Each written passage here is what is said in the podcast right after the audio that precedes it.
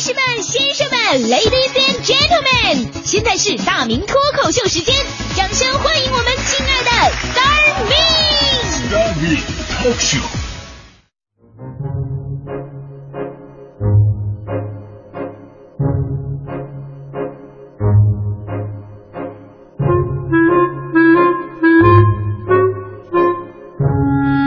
哎，欢迎来到今天的大明脱口秀，我是大明。大伙都知道啊，我们广播电台呢是一个阴盛阳衰的地方，就是女人特别的多。呃，女人多的地方啊，是非就多。这帮女人在一起特别喜欢攀比。前两天我们台这帮女主持啊，在那比谁的奢侈品最贵。哎，这个拿香水，那个拿手表的。我们欢欢要去比，又被我拦下来了。我说：“欢欢，人家都是识货的，好吧？你那个什么 Made in 昌平的香奈儿，就拉拉倒，别往上扯啊啊！”最后胜出的呢，是我们台的董月阿姨啊。知道结果，我特别纳闷，我说：“不能啊！董月阿姨平时看起来是我们台里特别朴素一人啊，看不出能有什么奢侈品呢。”就是他们告诉我，那天比赛经过哈，那天所有人炫耀完之后啊，董月阿姨只是默默的拿出手机，打开了相册，叹了一口气，说。看看，这就是我的奢侈品。那帮女的一看，照片里是俩孩子。哎呀，以前呢，你们那些东西，老娘我都有。有了这俩孩子以后，我啥玩意都没有了。于是裁判宣布，事实证明，这年头孩子才是真正的奢侈品。董月阿姨一下子还俩完胜。我记得去年呢，有一个中国十大城市生育成本排行榜的消息呢，引发了关注。说北京的生育成本呢是两百七十六万元，排名全国第一位。什么概念呢？假设家庭年收入十二万，需要夫妻二人不吃不喝工作二十年以上。所以呢，这年头二孩政策是放开了，但是我们这钱包啊是真心放不开呀。哎，有人对这个数字也产生质疑，说二百七十六万用不了那么多。那也有人呢说自己算算，可能这些钱还不够呢。不过现在啊，有一点不可否认，那就是小孩子花的钱一丁点都不比大人少，而且可能还会多出不少来。我们大体上来算一下吧。这个孩子啊，当他还是个胎儿的时候，准妈妈要经常去医院检查，去一次好几百，有的医院还说了一个月来一次啊。自从怀孕之后，医院就代替了姨妈。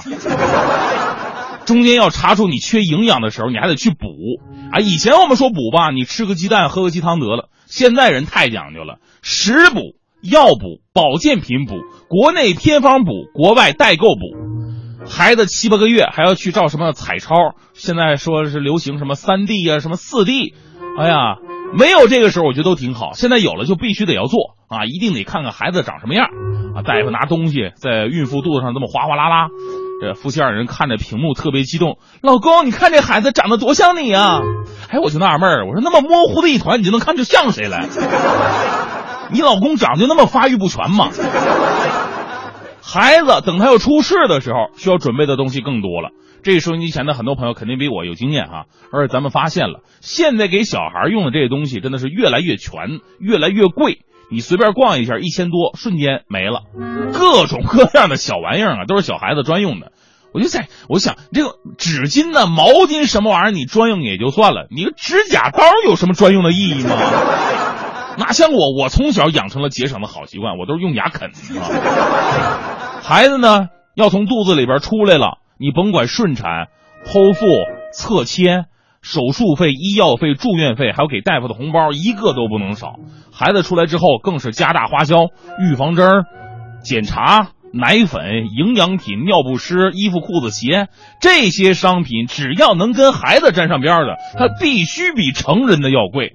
美其名曰说啊，我们为了孩子的成长，其实都贡献给祖国的 GDP 了。什么所谓的加强 DNA 呀，补上各种酸呢，保证大脑发育呀？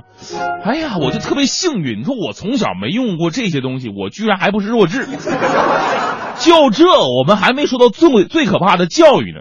现在学校的风气，大家伙都知道啊。可能北京呢还好一点，北京毕竟呃教育资源雄厚嘛，不像其他地方城市。其他地方城市啊，资源分配严重不均，导致贵族学校啊、择校费啊、走后门搭关系的事儿屡禁不止。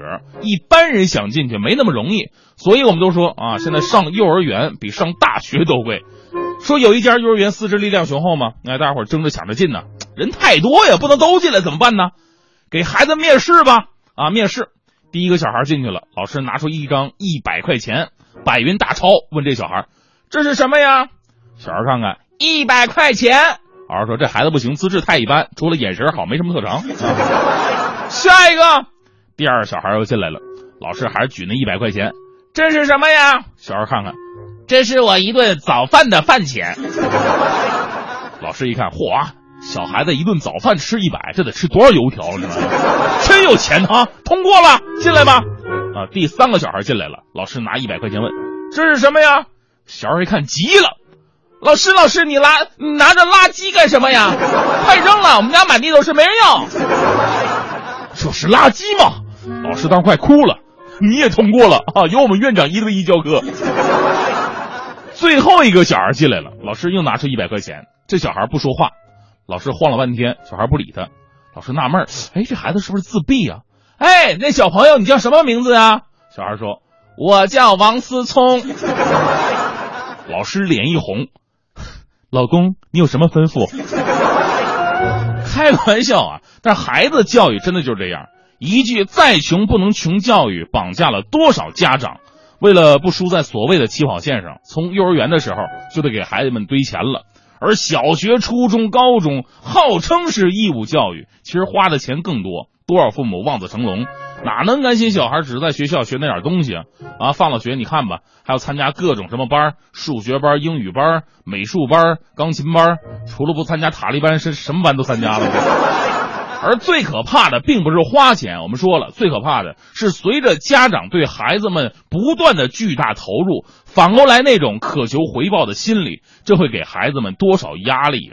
如今的孩子总是背负着太多的希望与梦想，憧憬与未来，多少家长为之迷失了方向，耗尽心思，花费巨额财产来供养这一个所谓的天之骄子。我不能说这是错误的，但是我们好好反省一下，我们是不是在这个过程当中有一些过激了呢？有一个现象就特别说明一些家长心态的问题。对于很多家长来说呢，你想想什么时候是你最开心、最放松的时候呢？我相信一定是孩子们考上大学。啊，这个时候不用自己天天管了啊，自己培养的任务呢，基本完成一大半了。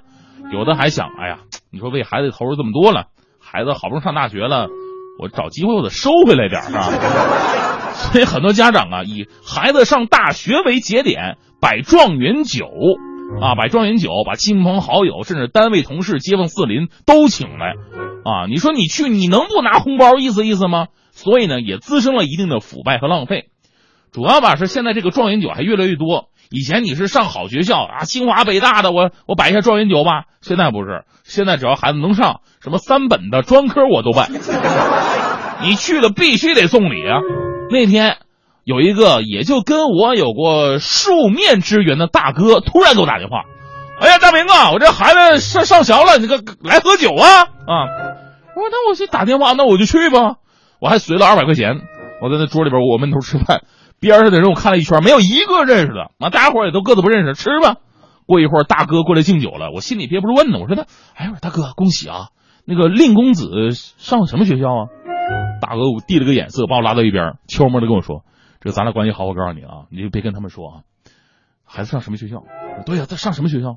孩子刚上的驾校，驾学开车呀。”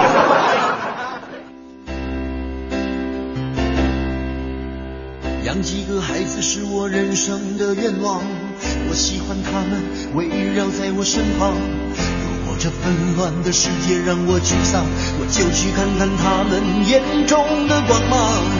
总有一天我会越来越忙，还好孩子总是给我希望。看着他们一天一天成长，我真的忍不住要把梦想对他讲。总在他们的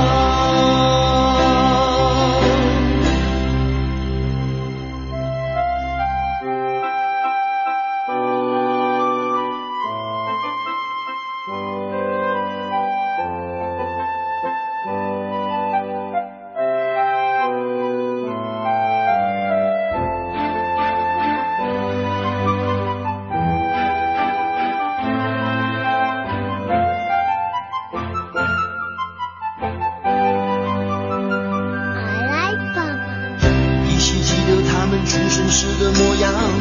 我和太太眼里泛着泪光，虽然她长得和我不是很像，但是朋友都说她比我漂亮。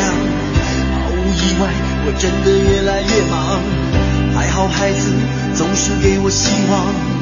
如果能够陪着他们一起成长，生命里就算失去一些陪伴，又怎么样？